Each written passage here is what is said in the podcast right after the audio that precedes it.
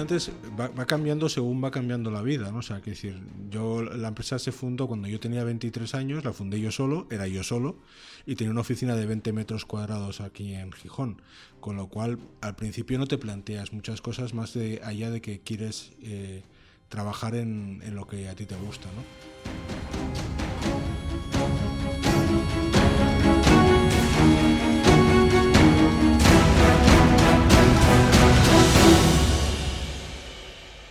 Hola a todos y a todas. Bienvenidos al episodio número 14 del podcast de Asturias Power.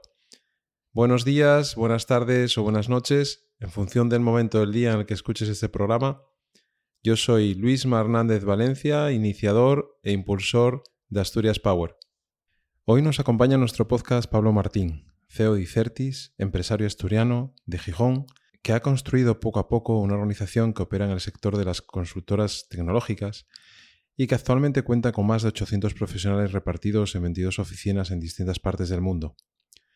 Hace 12 años se marcó un objetivo ambicioso, llevar a una compañía que por aquel entonces la formaban 80 personas y operaba en el norte de España, a poder competir en un mercado global como una de las consultoras tecnológicas líderes en nuestro país. De momento, desde hace siete meses, cotizan en el MAP, ahora ya en cotización abierta, y su aspiración es pasar al mercado continuo IBEX en no más de cuatro años. Más móvil seguro que es un buen ejemplo a seguir. Empezamos.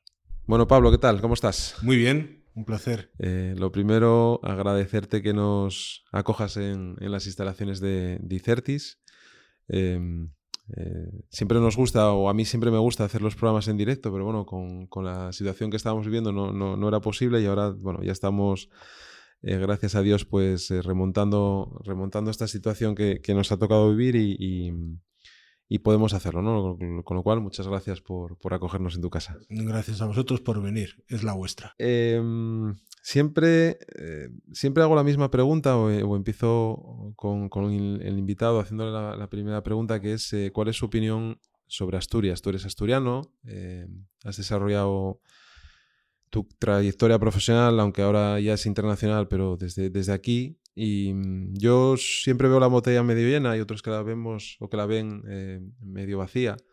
Eh, lógicamente Asturias tiene potenciales que, todos conocemos, otros no tanto, y yo a esos intento no mirar, ¿no? Siempre intento mirar a futuro. Pero con tu experiencia, el, trabajo que llevas haciendo por construir una empresa tecnológica consolidada en el mercado nacional, local, nacional e internacional, ¿cómo ves Asturias? Pues vaya por delante de que no soy, por supuesto, objetivo, eh, porque además de, asturiano, como casi todos los asturianos, soy activista asturiano y por lo tanto eh, la veo con, los ojos de, de, un enamorado de su tierra, ¿no? Y, yo en mi caso lo soy mucho. Y, además de eso, eh, ya intentando objetivizar, yo sinceramente creo que Asturias tiene todo para poder tener un futuro eh, maravilloso. Y fíjate que creo que el principal problema de, de Asturias es el mismo que su principal virtud, que son los propios asturianos.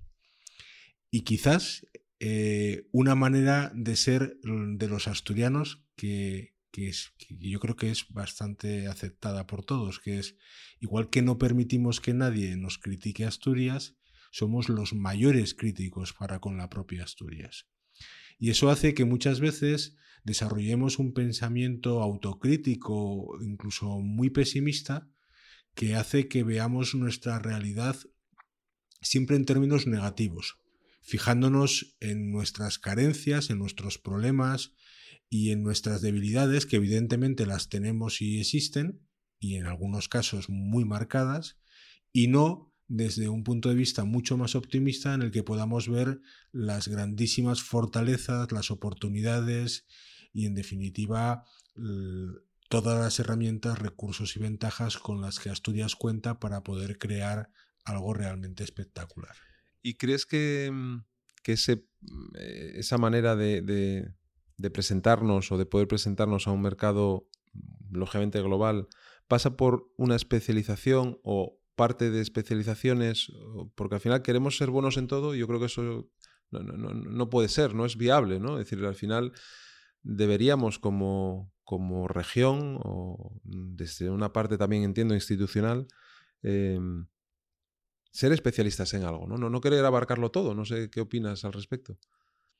Hombre, a ver, decir, no podemos ni abarcarlo todo ni reproducir modelos de éxito de otros, sino que debemos crear nuestros propios modelos de éxito. Es indudable que tenemos una serie de, de, oportunidades que son innatas con nuestro territorio, con, con nuestras características, ¿no? O sea, decir, por ejemplo, eh, lo que todos, digo, estoy diciendo obviedades que todos conocemos, ¿no? Pero decir, el turismo, ¿no? Pues Asturias no es un líder en turismo, ¿no? Y sin embargo, tenemos una serie de cosas que podrían hacernos potencialmente un destino increíble, ¿no? A nivel de territorio, a nivel de, fisonomía, ¿no? De su, tal, pues quiero decir, esto cualquiera que lo conozca desde fuera, nosotros lo tenemos absolutamente normalizado, lo vemos y es como cuando ves una belleza delante de ti todos los días, pues dejas de verlo anormal, pero cuando la gente viene de, fuera y lo compara, es realmente espectacular, ¿no? El propio carácter de los asturianos, nuestra eh, gastronomía, ¿no? lo mismo, nos parece algo absolutamente cotidiano, algo eh, tal, pero es que realmente es una de las mejores que yo he conocido en el mundo, ¿no? Y, muchísimas otras cosas. Sin, embargo, teniendo ese potencial, la realidad es que nuestro desarrollo turístico es pobre o no. Cuando digo pobre es no explota todas sus eh, eh, oportunidades y desde luego no está posicionándose en el nivel o en la altura que sería necesario. Porque nosotros no podemos ser un destino de masas, tenemos que ser un destino que busque eh, un perfil muy alto, un perfil que es al que nosotros podríamos sacarle partido. No estoy hablando del caso de, del turismo, pero podemos hablar de otros casos. Todos sabemos que tenemos una serie de ventajas. Yo creo que las cuatro o cinco principales estarían hablando del sector turístico, del agro, o sea, de, propiamente de, de lo que tiene que ver con, nuestra, con nuestros productos de la región, del sector industrial, especialmente aquel focalizado con, con, el, con, el, metal, con el metal mecánico por, por herencia, y todo lo que es la industria del conocimiento. ¿no? tanto en, el terreno puramente de la tecnología, de la biotecnología, pero también de, de, otras investigaciones y de otras eh, ramas como incluso la producción cultural, el mundo eh, químico ¿vale? y demás. Entonces son las cuatro cosas en las que podemos eh, apostar. ¿no? Y yo creo que no tenemos que complicarnos mucho la existencia. Somos una región lo suficientemente pequeña para que con desarrollar bien algunas temáticas, ¿vale? algunas eh, eh, industrias podamos vivir muy bien. Eh, Sabes que en, Internet queda todo por ahí escrito, ¿no? Cuando tú escribes algo, mm, permanece, ¿no? a no ser que lo, que lo busques y, lo, y, lo, y, pidas ese derecho al olvido, ¿no? Pues, pues queda, ¿no? Y, yo he, escrito, tengo aquí escrito en la libreta una, un párrafo que, que he sacado de, una página web que tienes personal, eh, que no sé si la actualizas a menudo. Pues me, temo que no, que desde hace muchísimo tiempo. Así que a saber lo que pone. Pero bueno, dice, dice así, ¿no? Dice, creo en la libertad individual por encima de todo y en la sociedad civil como único instrumento capaz de cambiar el mundo. Desconfío en general de los gobiernos y de todas aquellas instituciones que pretenden dictar reglas sobre cómo deben ser las cosas sin dejarme elegir a mí mismo. Tela, ¿eh? Telita, sí, telita. Tela, pero, o sea, yo la leí, la leí ayer em, preparando la, entrevista y, mm, me gustó mucho porque va mucho en la filosofía de, Asturias Power, ¿no? Es decir, no depender de nadie. Bueno, no depender de nadie, ser independiente o, intentar serlo, eh, porque lo que aglutina son em, personas, eh, las cabezas de las personas, eh, su conocimiento, como, como, bien acabas de decir. Y, lo traigo aquí por, por eso, ¿no? Porque me, también para, como excusa para hablar de la persona, en este caso de Pablo Martín, no CEO ni director general eh, de ICERTIS, sino del Pablo que nació en Gijón y que se ha ido construyendo una carrera personal y profesional, formando una familia, creando una estructura que, que está creciendo ¿Cómo, ves a ese Pablo de hace del 73? Eh, que también he mirado por ahí a algún lado trae... sí, sí, nací el 29 de marzo del 73. Bueno, yo soy del 10 de marzo del 74, o sea que por ahí andamos. Casi, casi a la vez. ¿Cómo ves mirando hacia atrás esa, ese recorrido personal y profesional, Pablo? Bueno, pues como el de casi todo el mundo, ¿no? O sea, es sorprendente porque vas descubriendo y creando tu vida según va pasando, ¿no? Y muchas veces, pues, acabas en derroteros en los que jamás habías sospechado, ¿no? Yo nací en Gijón y aunque me considero un asturiano nómada, en el sentido, además lo, ya me describo así porque, porque tenía dos opciones, ¿no? Opción A, como mucha gente, eh, irme fuera de Asturias y opción B, fijar mi residencia en Asturias y pasarme pues prácticamente la vida viajando, ¿no? Y en mi caso, pues adopté esta segunda, esta segunda posición y sigo teniendo eh, mi casa principal en Asturias, mi familia está en Asturias y yo intento regresar todos los fines de semana a Asturias, creo que prácticamente todos, salvo que esté fuera de España y pasar aquí pues todos los días que, es posible del año. Así todo, eh, mm, hasta el COVID, ¿vale? hasta el confinamiento, yo creo que viajaba unos 200 días al, año, más o menos, que eran los que dormía fuera de Asturias, con lo cual te haces una idea. Pero bueno, ya primera decisión vital, ¿no? Me voy fuera o me quedo aquí y me paso el día, el día viajando, ¿no? Yo, yo empecé eh, a trabajar prácticamente con mi empresa, o sea, quiero decir, cuando formé o fundé esta empresa era eh, extremadamente joven y, por lo tanto la mayor parte de mi carrera profesional eh, se circunscribe a, a, esta empresa, ¿no? Tuve experiencias previas, pero bueno, experiencias muy limitadas. Y, y, y, el porqué de esto es porque básicamente yo reconozco que a mí siempre me apasionó la tecnología, pero sin embargo no soy un tecnólogo, no soy, no soy bueno como, como tecnólogos, no soy más bien un, un, poco tequi, pero, pero no soy un ingeniero.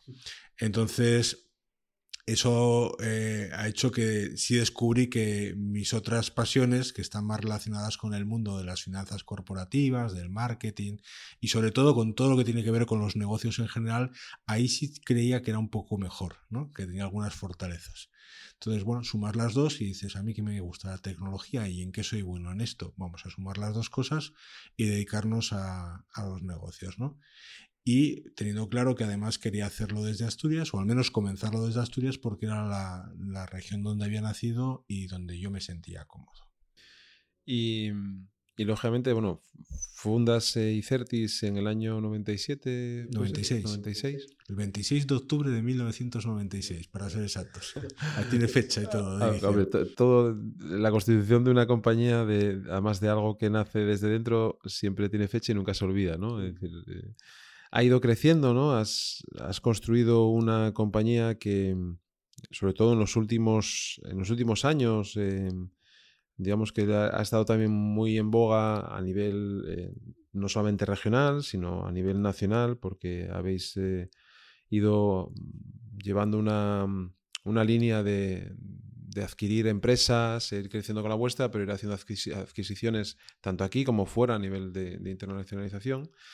Em, pero también vamos a llegar después a esta parte, pero me gustaría también eh, que nos hablaras de esa otra parte más vinculada al ecosistema eh, de inversión, al ecosistema de, emprendimiento, porque eres una parte muy activa, has sido siempre muy activo en esa, en esa línea de buscar oportunidades de negocio, eh, apoyar económicamente a proyectos que están haciendo, bien sean, lógicamente, aquí en Asturias, pero también en otros muchos puntos tanto a nivel nacional como internacional.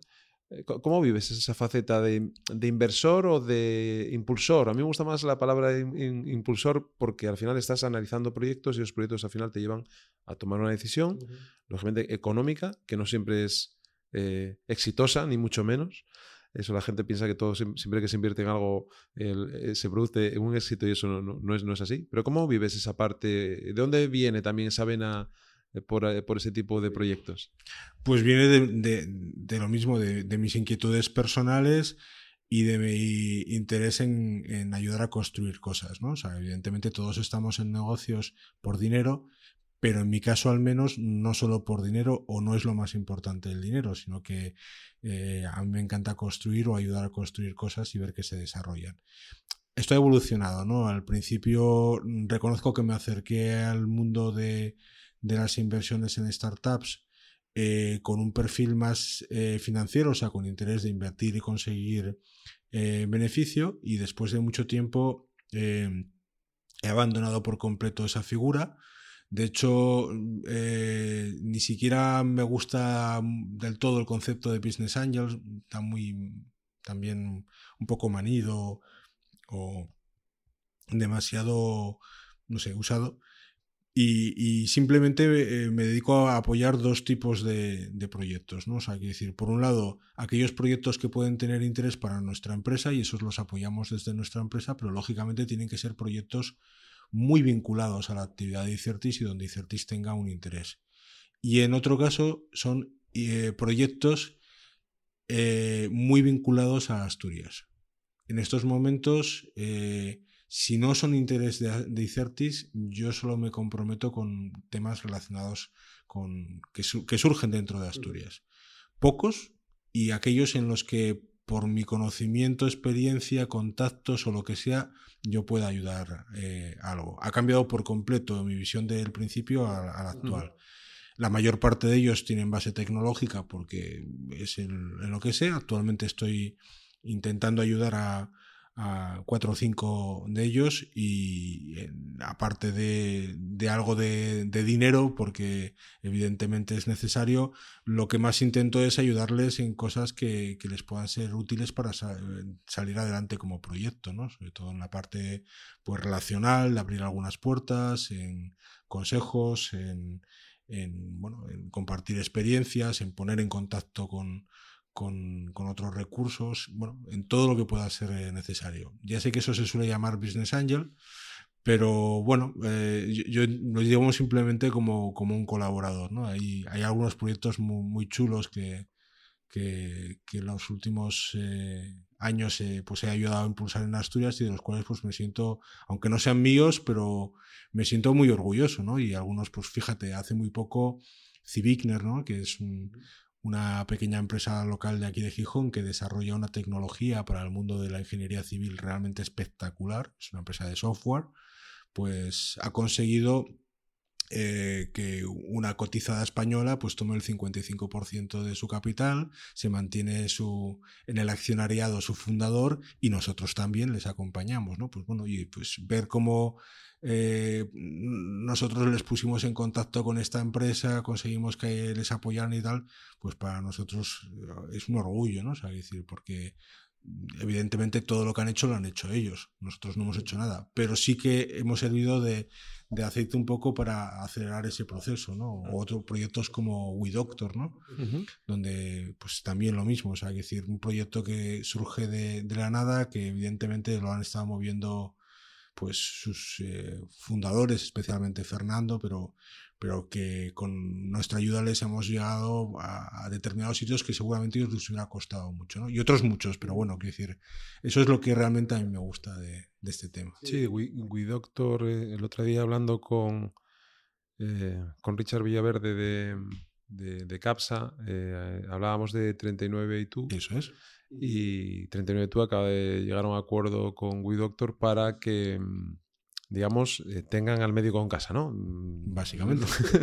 lo, lo, lo, lo, resumimos así porque es así. Es decir, 39 tú es un, un proyecto de CAPSA que busca generar productos personalizados eh, vinculados con la microbiota intestinal y a partir de ahí pues darte casi un tratamiento eh, individualizado y lógicamente se generaban también esas dudas muchas veces a la hora de, de qué hago a partir de ahora o, cuál es el siguiente paso y entonces eso se sustenta o se complementa con, con esta parte de WeDoctor que lo que te permite es que con su tecnología tengas a Pablo Martín especializado, médico especializado en X eh, que te da soporte. ¿no? Y, y ahí, ¿qué, ¿qué, qué, es lo que más buscas? O sea, ¿qué, qué es lo que te... Eh, buscas la o sea, lógicamente buscas eh, que el proyecto sea viable, lógicamente, y tecnológicamente atractivo para ti, pero aparte, mm, valoras más también la implicación de los propios eh, emprendedores, eh, del futuro, o sea, de, la viabilidad a futuro. Que, como, como, como iniciador o impulsor de esos proyectos, ¿qué es lo que más te, vincula a ellos? Bueno, ni iniciador ni impulsor, o sea, simplemente colaborador, o sea, necesario a veces, pero, pero colaborador, sí, sí. A ver, lo, que más valoro desde luego es el, el, equipo, la persona, ¿no? O sea, es decir, el que me está proponiendo la idea. Tenemos que tener una cierta conexión, ¿no? O sea, en términos de, de, visión, pero también en términos de, de valores, de, forma de entender eh, los negocios y incluso la vida, ¿no? Y a partir de ahí, evidentemente, que, que, el área en el que se propone desarrollar su actividad me resulte interesante, que vea que, que, aporta algo realmente nuevo y que yo pueda servirles de alguna ayuda, porque puede ser que se cumplan las dos primeras, pero que sinceramente yo no pinte nada en, todo ello. Entonces, bueno, pues mm, será un placer conocerles, pero no sé en qué puedo ayudarte, entonces es bastante, bastante pobre mi aportación. ¿Cuántos proyectos te llegan o, cuántos proyectos analizas de este tipo al cabo del año? Ahora mismo muy poco, muy, muy, pocos porque estoy totalmente vamos, centradísimo en, en, Icertis. Eh, y, de hecho, eh, incluso he, pedido que me hagan desaparecer de los listados de, eh, yo qué sé, hace dos años o tres me, me, empezaron a poner en las listas de los 75 principales business angels de, de, España. Pedí que me eliminaran de la lista porque era un bombardeo diario. O sea, yo recibía un montón de correos, contactos por LinkedIn, por Twitter, por tal. Y a mí me resultaba, no sé, muy molesto el, el no contestar, ¿no? No decir gracias, pero no me interesa o, o simplemente no puedo atenderte. Y, y un momento en que digo, no puedo dejar sin contestar porque me parecía violento y no quiero seguir recibiendo esto. Y empecé a pedir a todo el mundo que me eliminaran. Llegué a quitar incluso la palabra inversor de todas las redes y de todos los sitios para evitar que, me, que, la, gente... me viniera a buscar como inversor. ¿no? Entonces, prefiero más, eh, ahora, eh, estoy hablando en estos momentos, el, lo que llega porque, por contacto, ¿no? lo que voy conociendo, lo que descubro y como os dije antes, muy vinculado con, con, con el entorno cercano y a partir de ahí eh, eso. Entonces, muy pocos proyectos eh, ahora mismo, porque además, si no realmente me llaman la atención, pues no, no, no profundizo mucho en ellos. En el pasado muchísimo. Volviendo a, al, al, a lo importante, eh, al core de, de, tu negocio, que es lógicamente, y de tu tiempo, que es Icertis, mmm, esa compañía que empezó pues poco a poco, em, generando proyectos siempre con una base tecnológica, lógicamente, de tecnología. Mm, visto ahora, después de tantos años, bueno, de unos pocos años, no digamos tantos, de unos pocos años, em, que hace siete meses conseguís em, empezar a cotizar en el mercado alternativo bursátil, en el MAP, que hace nada, eh, hace que una semana empecéis a, cotizar eh, de manera continua, ¿no? O abierta. No sé cuál es el, término técnico exacto. El término exacto es en cotización continua, pero como a veces se confunde eso con estar en el mercado continuo, que es un mercado distinto, eh, se suele utilizar muchas veces el término en abierto para evitar esa confusión. ¿no? Con, el mercado más de donde cotizan, de empresas cotizadas a nivel, a nivel nacional. Pero bueno, ¿cómo se vive ese, joder, eh, no sé, ese crecimiento de una compañía que la ves nacer, que la ves crecer, que va adquiriendo otras compañías, que va absorbiendo negocios, metiendo negocios nuevos dentro de, de su estrategia, tanto comercial como, como, como de producto. ¿Cómo lo has vivido? Pues como te dije antes, va, cambiando según va cambiando la vida, ¿no? O sea, que decir, yo, la empresa se fundó cuando yo tenía 23 años, la fundé yo solo, era yo solo, y tenía una oficina de 20 metros cuadrados aquí en Gijón, con lo cual al principio no te planteas muchas cosas más de allá de que quieres eh, trabajar en, en, lo que a ti te gusta, ¿no? Y todo esto yo creo que cambia realmente hace unos 10 años. Hace 10 años, aproximadamente, quizás más bien 11, 12, eh, 12 años, sí. Eh, pues, eh, bueno, ya tienes, yo en aquella ya tenía hace 12 años, tenía 35 años y dices, bueno, yo creo que algo he aprendido después de las 50.000 cosas mal que he hecho y de los múltiples errores, pues vas aprendiendo a fuerza de, de golpes y, dices, creo que puedo uh, llevar esta empresa a un, a un, nivel un poco superior. Y además lo deseo, ¿no? Y, y empiezas a plantearte, pues, convertir lo que era una pequeña empresa en una empresa de verdad hace 10 años Icertis eh, pues era una empresa que tenía aproximadamente 80 trabajadores y facturaba, no llegaba a 5 millones de euros. Eh, y prácticamente todo su negocio se estaba en, la zona norte de España, o sea, Asturias, Cantabria y País Vasco sobre todo. Eh, diez años después, pues Icertis el año pasado hizo casi 50 millones de euros de ingresos, casi 800 trabajadores, 22 oficinas en nueve países y proyectos desarrollados en más de 50 países de todo el mundo. Y para los próximos años, bueno, además de eso salimos a cotizar al mercado con, eh, al, mercado alternativo bursátil, ya, ya me adelanto contigo. y, y bueno, eh, y con un plan de crecimiento para los próximos años realmente muy ilusionante e incluso muy, muy ambicioso, ¿no?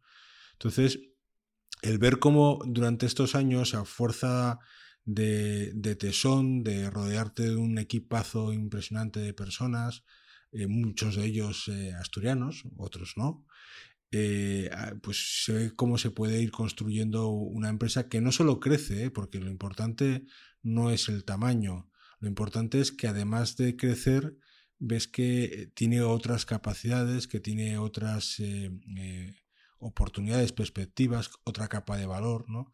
Lo que estamos haciendo hoy en día no tiene nada que ver con lo que hacíamos hace 10 años. Obviamente te abre otras posibilidades. Y eso es lo realmente ilusionante. ¿Y, qué importancia tiene, lo, acabas de decir ahora, decir, rodearte lógicamente de, un buen equipo y, que, trabajar alineados y, con una cultura corporativa eh, correcta, pero ¿qué, importancia tiene esa parte? Mm, eh, en el ámbito de, de cuando estás agregando compañías que no son la tuya propia, sino que adoptas otras compañías y adoptas, lógicamente, el talento de esas personas que están en esas compañías, em, a mí me resulta complicado, o sea, el hecho de alinear a toda esa gente en un mismo, en un mismo camino, ¿no? Es decir, cómo, cómo, construir esa línea que tú tienes clara como director, como responsable de la compañía. Pero, ¿cómo trabajáis esa parte de talento ya no solamente de retenerlo, de absorber compañías y mantener esa cultura de manera alineada. ¿Cómo trabajáis esa parte? A ver, eh, son varias preguntas en una, ¿no? O sea, hay que decir, ¿qué, relevancia tiene eso? Eh, la respuesta es toda. Casi diría que es la parte principal a nivel de estrategia en la que uno puede influir, porque el resto de las cosas tienen mucho de circunstancial, ¿no?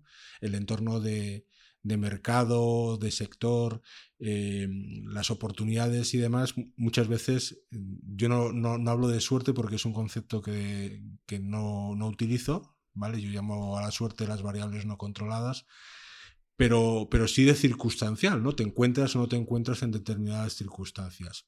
Sin embargo, la parte de rodearte de un equipo es una, una actitud y una y es algo realmente eh, que, decides tú, ¿no? Tú decides en cada momento con qué personas eh, formas tu equipo y, trabajas.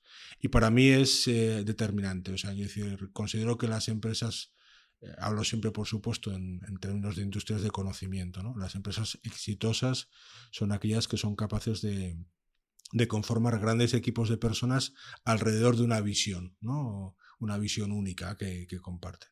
Entonces, eso es lo más importante y a la vez es lo más difícil de todo lo que se puede hacer en una empresa. O sea, mm, no creo haber aprendido todavía cómo se hace, así que no te puedo responder. Eh, yo te puedo decir que también que eso es muy complicado. Creo que estoy en proceso continuo de aprendizaje sobre ese tema. Eh, yo tengo varias frases que siempre repito ¿no? a mi gente, pero, pero una de ellas que me gusta es cuando tienes el equipo adecuado, mm, con poco esfuerzo todo funciona y cuando no tienes el equipo adecuado, da igual el esfuerzo que pongas, nada parece funcionar. Y es así. Entonces, eh, el, punto más importante, tú decías motivar, retener y demás, el punto más importante es tener a las personas adecuadas. Eso es tremendamente difícil porque primero, una persona no es eh, adecuada para todos los proyectos en todos los momentos y para todos los equipos. O sea, el hecho de que una persona sea muy talentosa no significa que sea la persona adecuada en cada momento, en cada equipo y en cada situación. Entonces, tiene que ser la persona que, que, encaje en ese momento. Pero luego hay, hay, distintas cosas que son adaptables y cosas que no son. ¿vale? O sea, los valores no se cambian nunca. Los tienes o no los tienes. Y, los valores son los que son y cada uno los tenemos. Entonces, cuando quieres alinear algo sobre una cultura, un proyecto, tienes que compartir eh, esos valores y esa forma de entender la vida y los negocios. Si no es así, da igual. O sea, decir, no vas a conseguir cambiarlo, ¿no? Es igual que lo de la motivación. Yo recuerdo que mm, hace un montón de años en una formación alguien me dijo algo que me descolocó por completo, ¿no? Yo me decía, ¿y cuál es tu principal misión como líder? Y yo decía, pues motivar a la gente. Y me metió un bocinazo tremendo, ¿no? O y decía, no tienes ni idea. Además me lo dijo ante un montón de gente, ¿no? Y dice, la gente no se la motiva, la gente viene motivada de casa y luego vas tú y lo jodes. Y joder, me quedé sorprendido porque yo pensaba que realmente mi misión era motivar a la gente y descubrí que no, que no es así, que tenía toda la razón del mundo. O sea, la gente buena, ¿vale? La gente realmente talentosa está hipermotivada. O sea, y tú la traes al proyecto y si el proyecto le interesa, viene motivado. Y tu misión es que eso no cambie. Tu misión es eh, hacer que esa gente que está motivada y que tiene talento desarrolle todo su potencial. Y por el contrario, cuando una persona no está motivada, el esfuerzo que tienes que hacer para conseguir que se motive un poco y que no pierda esa motivación que la pierde constantemente es tan grande y sobre todo tan injusto que dediques tus esfuerzos hacia esas personas en lugar a los que ya vienen motivados de casa que realmente no compensa. Por lo tanto, fíjate hasta qué punto es importante todo lo relacionado con el liderazgo de esos equipos. yo creo que es eh, brutalmente importante. ¿Y, qué, impacto en, relación a esto de, los equipos y un, pues eh, tú lo acabas de decir, las oficinas que tenéis repartidas por, distintos países, la, cantidad de, trabajadores que tenéis ya em, en la compañía, ¿qué impacto ha tenido la situación extraordinaria que, hemos vivido y que estamos viviendo sanitaria del COVID eh, dentro de Dicertis? En términos de negocio, eh, no muy significativos. O sea, lo que quiero decir nosotros eh, somos una empresa que, todo su trabajo se basa en la prestación de servicios eh, de consultoría y por lo tanto entre eso y que nuestros sistemas estaban preparados con algunas adaptaciones que como es lógico hubo que hacer por básicamente por la, la cantidad de gente que de un día para otro pasamos a estar no tuvimos mayor inconveniente o mayor problema para pasar a teletrabajar todos. Por otro lado, la demanda de nuestros servicios eh, son servicios estables y necesarios. La mayor parte de ellos son difícilmente prescindibles. Entonces, la aceptación fue mínima. Trabajamos con algunos mm, de los principales grupos hoteleros españoles, eh, y algunos de ellos pues, nos pidieron suspender algunos servicios mientras eh, sus centros estaban cerrados. Pero eh, bueno, algunos grandes retailers que te piden para algunas cosas y demás, pero igual que sucedieron esas pequeñas cosas, también hubo otros que nos pidieron reforzar algunos servicios de manera muy importante por las necesidades que tenían puntuales. Eh, nosotros, de hecho, eh, no hemos hecho ninguna variación de nuestras proyecciones para este año sobre las que teníamos a principios del ejercicio y entendemos que el ejercicio y el futuro para las empresas de nuestro sector va, a seguir como estaba proyectado aproximadamente, COVID mediante. O sea, no sabemos lo que va a pasar en el futuro. Desde el punto de vista eh, más organizativo, cultural y humano, evidentemente sí hemos tenido impactos. ¿no? Eh, no hemos tenido que sufrir eh, pues, desgracias personales dentro de la plantilla, lo cual ya es una suerte con tantísima gente en tantos países que, no hayamos tenido que sufrir eso. Lógicamente a niveles familiares sí, es imposible que con tanta gente no haya nadie en las familias, pero por lo menos entre los trabajadores no, ha habido esas desgracias. Eh, y, y, sí ha habido algunas cosas que han servido como experimentos. Fíjate que nosotros siempre hemos teletrabajado, o sea, decir que ya teníamos gente teletrabajando habitualmente y parte de nosotros eh, o, mucha gente eh, en algunas jornadas teletrabajábamos. A mí el concepto de teletrabajar no me gusta, ya vaya por delante, luego os lo cuento por qué. Pero nunca habíamos hecho un experimento masivo de, de teletrabajo. ¿no? O sea, el decir, oye, de un día para otro todos a casa.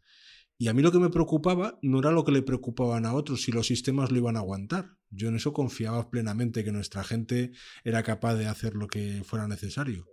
Lo que me preocupaba era si íbamos a ser capaces de organizarnos y de mantener la productividad en un entorno en el que no habíamos hecho ninguna prueba ni ensayo y teníamos que hacerlo de un día para otro. Y el resultado fue espectacular que duda cabe que, eh, sobre todo las primeras semanas, el esfuerzo que hicieron la gente fue el necesario. O sea, hicieron todo lo que fuera necesario para que no se hubiera afectado el trabajo. Y por lo tanto, ahí en el 99% se debe a su esfuerzo. Pero más allá de, eso, lo que quedó claro es que nuestra organización o nuestros modelos están preparados para trabajar de otra manera. ¿no? Y eso ha significado que en el futuro nos estemos replanteando, el futuro no, o sea, en la actualidad nos estamos replanteando el futuro. O sea, que decir, si cuál va a ser nuestro modelo de organización en los centros de trabajo en el futuro. A lo mejor tenemos que tener centros de trabajo más orientados a la colaboración, a compartir experiencias, eh, trabajo y demás, cuando estemos físicamente allí y dejar que la gente se organice libremente su trabajo cuando quiera, como quiere, donde quiera, incluyendo venir o no venir a las oficinas. ¿no?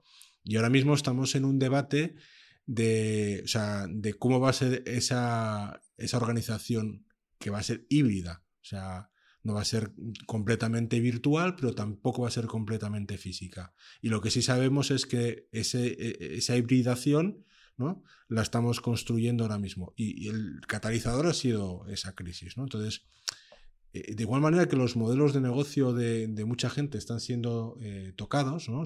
nos hemos dado cuenta ¿no? cómo, cómo, están cambiando todo el mundo, yo creo que, esto también nos ha tocado a nosotros, incluyendo a las empresas. Sí, además que te hace replantear eh, eso, que tú acabas de decir. Antes muchas veces estabas pensando dónde meto yo a mi gente ¿no? Es decir, porque necesitas un espacio físico donde la gente trabaje, donde esté cómoda, donde tenga su espacio de office para comer, donde tenga sus vestuarios si es posible para que si quieren esparcir eh, eh, un momento y salir a hacer deporte o lo que sea. Y sin embargo, todo eso, como bien dices, está cambiando, ¿no? O sea, los espacios, mm, además que es, también puede generar un ahorro a las organizaciones muy grande. Es decir, al final todas estas, mm, vosotros mismos, si tú te pones en tu cuenta de resultados y quitas una parte de costes fijos en instalaciones, bueno, digo yo que algún beneficio habrá ahí también, ¿no? Eh, para, la organización, no lo sé. Sí, a ver, pero, pero fíjate que, que no lo estamos mirando desde ese punto de vista. De hecho, nosotros preveemos aumentar nuestras instalaciones en algunas de nuestras oficinas, principalmente en Asturias, eh, Lisboa eh, y en Barcelona en los próximos meses, eh, a pesar de que no preveemos que sea mm, necesario mucho más espacio. Pero ¿qué estamos viendo? Pues por ejemplo que necesitamos que la distancia sea mayor donde, para la gente que esté trabajando, ¿no? Entonces ya no nos vale que haya un metro cuarenta para cada puesto, necesitamos que haya mucha más distancia. Bueno, pues es un ejemplo, ¿no? También vemos que necesitamos muchas más salas eh, de mayor tamaño para poder hacer esas cosas. Espacios para poder hacer eh, eh, pues, eventos híbridos, ¿no? virtuales, presenciales. Incluso algo que no nos habíamos planteado hasta ahora, ¿no? la posibilidad de hacer un pequeño estudio de emisión, grabación de, de, bueno, de, mensajes o de, o de, contenido digital, ¿no? Pues estamos pensando en ese tipo de cosas. Entonces, no necesitas a lo mejor eh, tanto por ese lado, pero en nuestro caso al menos no va a significar una reducción de costes. Puede haber alguna reducción en cuanto a términos de, pues de consumos, ¿no? o incluso de gastos de desplazamiento, que evidentemente también son beneficiosos no tan importantes. Pero los beneficios son para todos. Quiero decir, el trabajador también se va a ahorrar eh, costes de desplazamiento, de, de tal. Entonces, yo creo que, por esa vía es, es bueno para las dos partes. ¿no? Eh, a mí me produce muchísimo aburrimiento, malestar, ver como estos experimentos que suceden y que pueden ser eh, catalizadores de cambios, ¿no? Llega alguien por detrás e intenta eh, regularlos en base a dogmas del siglo XIX, ¿no? Y te encuentras ahora mismo con que preocupaciones, ¿no? Yo el otro día escuchaba y decía, es que el teletrabajo no puede ser desde cualquier sitio, ¿no? Y ya sabéis quién lo dijo. Y digo, ¿cómo que no puede ser desde cualquier sitio? Eso sí, eso de trabajar desde mm, tu sitio de vacaciones o, desde tal. El trabajo tendrá que ser desde un sitio fijo de tu casa. Y yo digo, madre de Dios, ¿pero por qué? Porque si precisamente ah, lo que a mí no me gusta del concepto de teletrabajo, a mí me gusta, me gusta más llamarlo trabajo ubicuo, ¿no? Ubicuidad, que es trabajar desde donde sea y como sea. O sea, quiero decir, yo hoy vengo a trabajar a la oficina porque quiero trabajar parte de mi tiempo con un equipo de personas y quiero verlos. Mañana necesito estar aislado y me quedo en mi casa y demás. Pasado, me interesa ir a ver a un cliente y voy a terminar trabajando en el domicilio del cliente. Pasado, otro día, pues resulta que como me quiero ir de vacaciones o hacer un puente, pues decido que el día siguiente o anterior trabajo desde donde estoy porque me viene mejor. O sea, en definitiva, poder hacerlo desde cualquier, eh, desde cualquier sitio. Y vienen y te dicen eso, ¿no? O que tenemos que regular el horario de inicio y de fin de, de la jornada, ¿no? lo cual necesariamente va a llevar a que no haya una flexibilidad, cuando puede ser que una persona un día, pues resulta que le venga bien porque su hijo está en casa preocupado, pues quedarse con él charlando por la mañana, y sin embargo, pues a última hora de la tarde que está tranquilo, o incluso a primera hora de la noche, pues le venga bien un aislamiento para trabajar, o que mañana la prolongue o la retrase. Pero no, no, tenemos que decidir que hay una jornada, no vaya a ser que la empresa lo utilice ¿no? para tal. Y a ver, decir, yo eh, está claro que en algunos casos, pero por ambas partes, ¿no? Puede haber un mal uso de cualquier cosa, ¿no? Y yo estoy totalmente de acuerdo que no se debe permitir esas prácticas. Pero lo bonito de esto es que precisamente nos permitía llevar el modelo de relaciones laborales a otro estadio, ¿no? a, un modelo más de siglo XXI, ¿no? O sea, yo siempre he odiado las máquinas de fichar, esos conceptos, ¿no? O sea, que te digan, oye, la jornada laboral, la jornada laboral, lo deseable es que tú vinieras y entraras por la puerta a la hora que fuera necesario y te fueras a la hora que fuera necesario. Seguro que hay alguna persona que lo malusa, ¿no? Para llegar tarde y marcharse pronto. Y habrá otro que lo maluse para estar todo el día en la oficina, o sea, autoexplotándose, ¿no? pero la mayor parte de la gente, sobre todo si está dentro de una cultura y de una organización que lo permite y lo reconoce, eh, actúa de manera totalmente eh, responsable y honesta. Sí, yo, creo que eso es eh, el concepto moderno de trabajo, ¿no? Es decir, o debería de serlo. voy a, a, esa frase que tú decías antes, desconfío, ¿vale? De aquellas instituciones que pretenden dictar reglas sobre cómo deben ser las cosas, ¿no?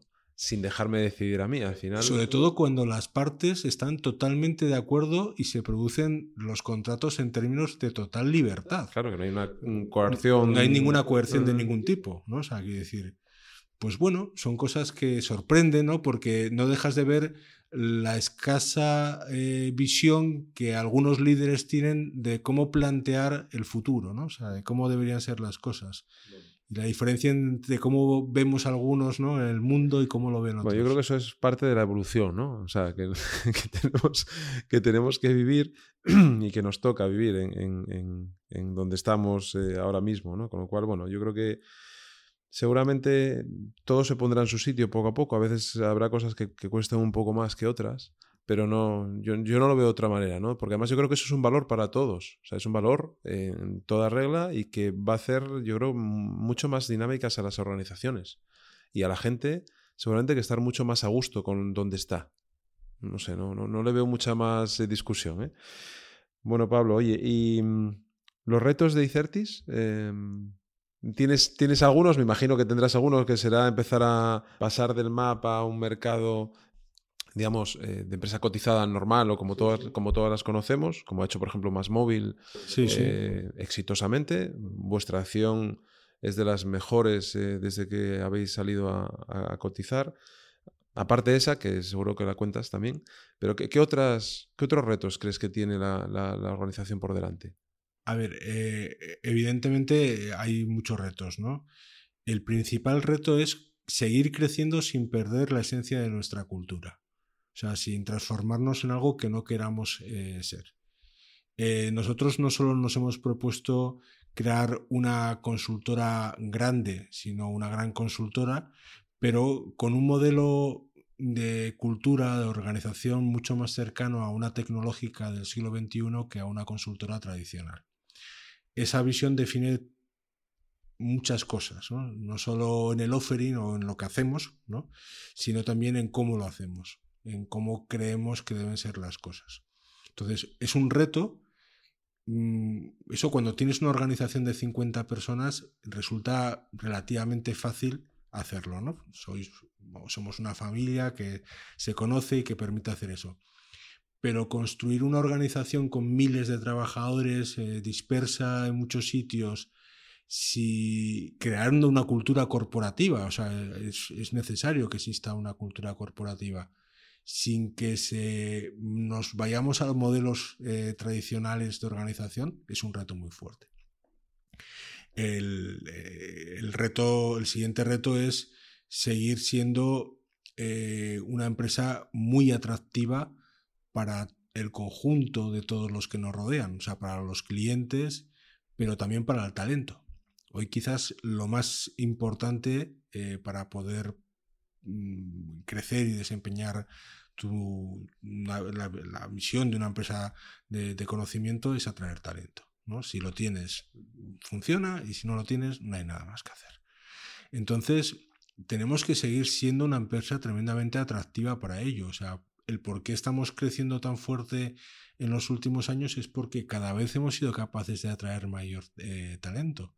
O sea, eh, y Certis tenía un equipazo hace unos años, pero el que tiene ahora es de Champions, vamos, o sea, es, es la leche. Y, tenemos que conseguir que eso siga siendo así, ¿vale? Entonces, eh, eh, en términos muy, muy generales, esos son los principales. Oye, en términos más concretos, bueno, pues tenemos muchísimos. O sea, queremos ser una de las principales consultoras tecnológicas de este país. Ya lo somos, pero una de las que estén en el grupo de, las primeras. Queremos eh, pasar a cotizar al mercado continuo antes de cuatro años. queremos alcanzar unas cifras determinadas muy relevantes. queremos ser conocidos o reconocidos por tener un, no solo un tamaño, sino un conocimiento diferencial, ¿no? Entonces, hay muchos retos y, son muy apasionantes. Y, todo esto, pues eh, intentar mantenerlo todo desde, con, manteniendo la sede en Asturias. Bueno, Pablo, y pues eh, no te robo más tiempo. Eh, llevamos ya un ratín largo hablando. agradecerte el tiempo que nos has dedicado para explicarnos un poco más sobre Icertis y sobre tu trayectoria profesional y, nada, yo siempre digo lo mismo, suerte en el camino. Muchísimas gracias. Venga, un abrazo, Pablo. Espero que os haya gustado este episodio con Pablo Martín, un empresario hecho a sí mismo, ambicioso, con ganas de seguir creciendo y que desde Asturias ha conseguido posicionar Icertis en el mercado nacional e internacional. Queda camino por recorrer, pero como él dice, cuenta con un equipo de champions que busca superar los retos que se les presentan día a día. Sin empresas como Icertis y otras que operan en Asturias en el sector de las tecnologías, son las que pueden ayudar a construir una Asturias moderna y de futuro. No es fácil, ya lo sabemos, pero debemos intentarlo. Y ya sabes, nos vemos en el camino.